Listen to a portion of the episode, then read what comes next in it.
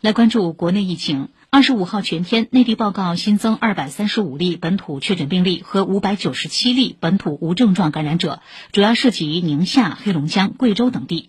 宁夏二十五号新增三例本土确诊病例和一百八十四例本土无症状感染者，其中大部分感染者由中卫市报告。从九月二十二号以来，当地新增的感染者都是在隔离点和临时封控管控区发现的。二十五号，贵州新增一百五十四例本土确诊病例和九十七例本土无症状感染者，涉及贵阳、毕节和安顺。当前，贵州贵安新区疫情形势总体平稳向好。当地决定从昨天中午十二点起，贵安新区部分区域实行常态化疫情防控措施，有序恢复生产生活秩序。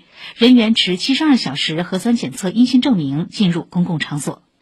黑龙江二十五号新增十六例本土确诊病例和一百四十一例本土无症状感染者。